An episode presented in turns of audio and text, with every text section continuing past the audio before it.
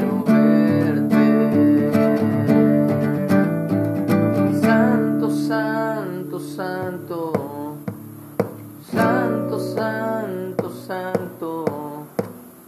Santo, santo, santo. Yo quiero verte. Hola, muy buenos días. Queremos ver al Dios Todopoderoso viniendo en las nubes del cielo a establecer su reino desde Jerusalén a todas las naciones, estableciendo la justicia perdurable, la paz que sobrepasa todo entendimiento y el gozo en nuestras vidas.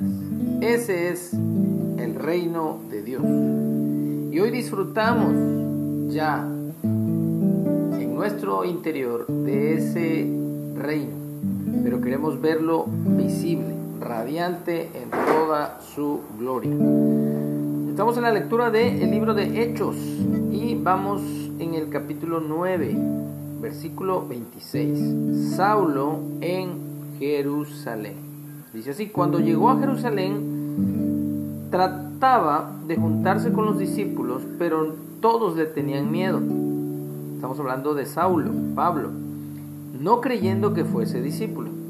Entonces Bernabé, que su nombre significa hijo de consolación, tomándole lo trajo a los apóstoles y les contó cómo Saulo había visto en el camino al Señor, el cual le había hablado, y cómo en Damasco había hablado valerosamente en el nombre de Jesús. Y estaba con ellos en Jerusalén y entraba y salía y hablaba denodadamente en el nombre del Señor y disputaba con los griegos. Pero estos, también los griegos, al igual que los judíos, procuraban matarle. Cuando supieron esto los hermanos, le llevaron hasta Cesarea y le enviaron a Tarso. Entonces las iglesias tenían paz por toda Judea,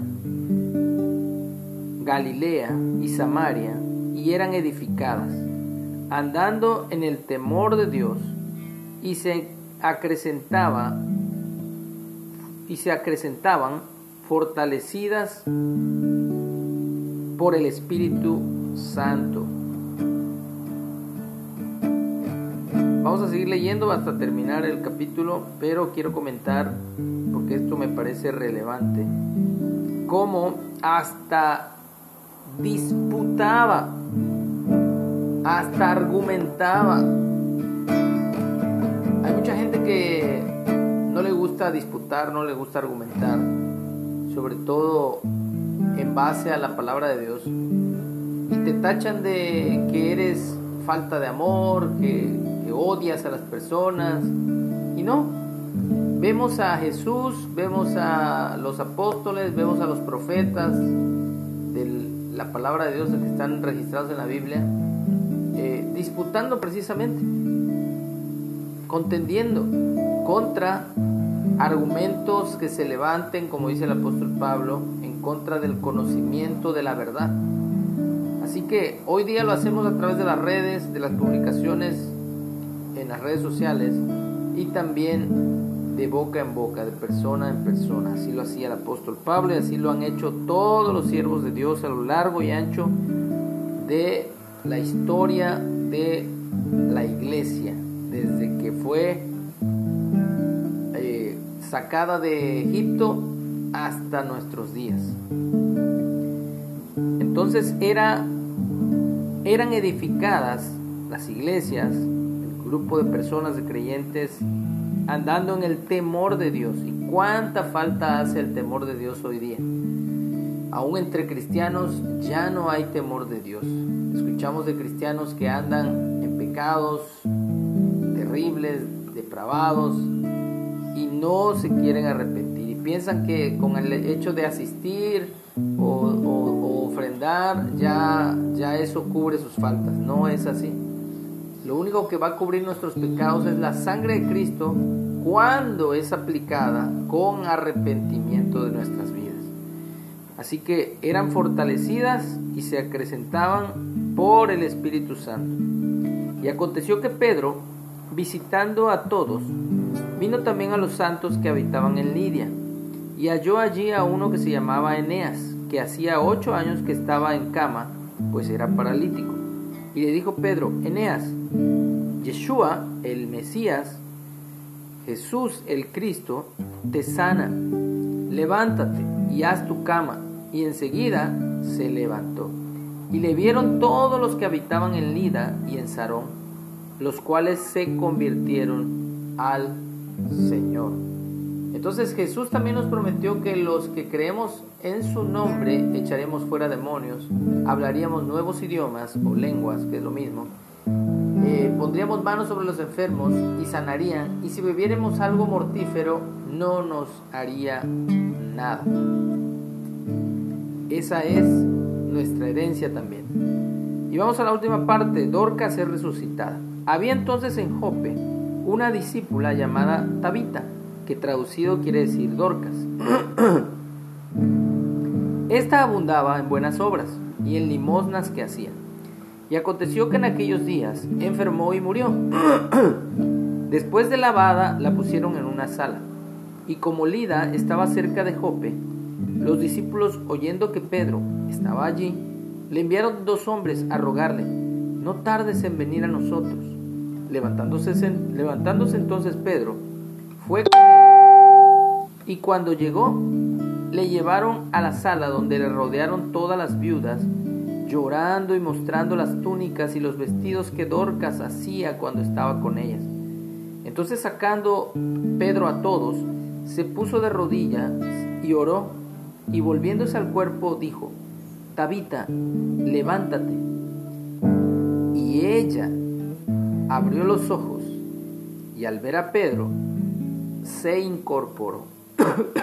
y él dándole la mano, la levantó.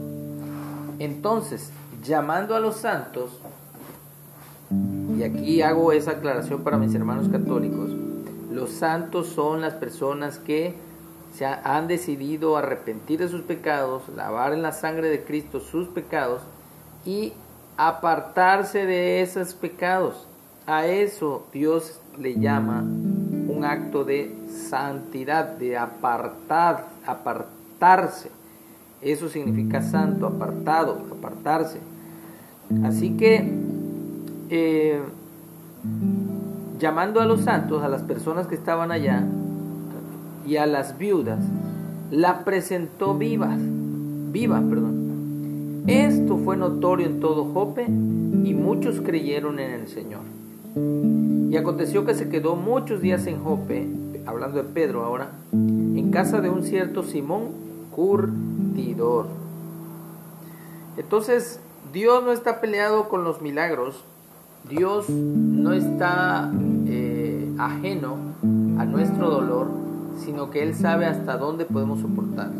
Y cuando menos lo esperamos, Dios nos sorprende con un milagro como de esta naturaleza. Pedro, al igual que Jesús, que los apóstoles, eh, Dios les dio el poder para resucitar muertos.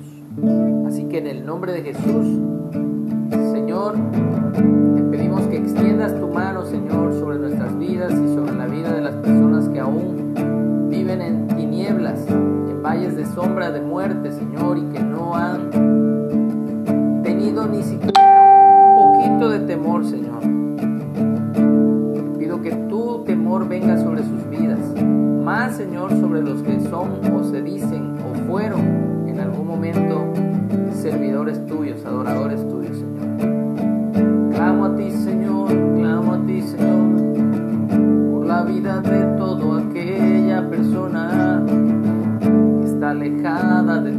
you.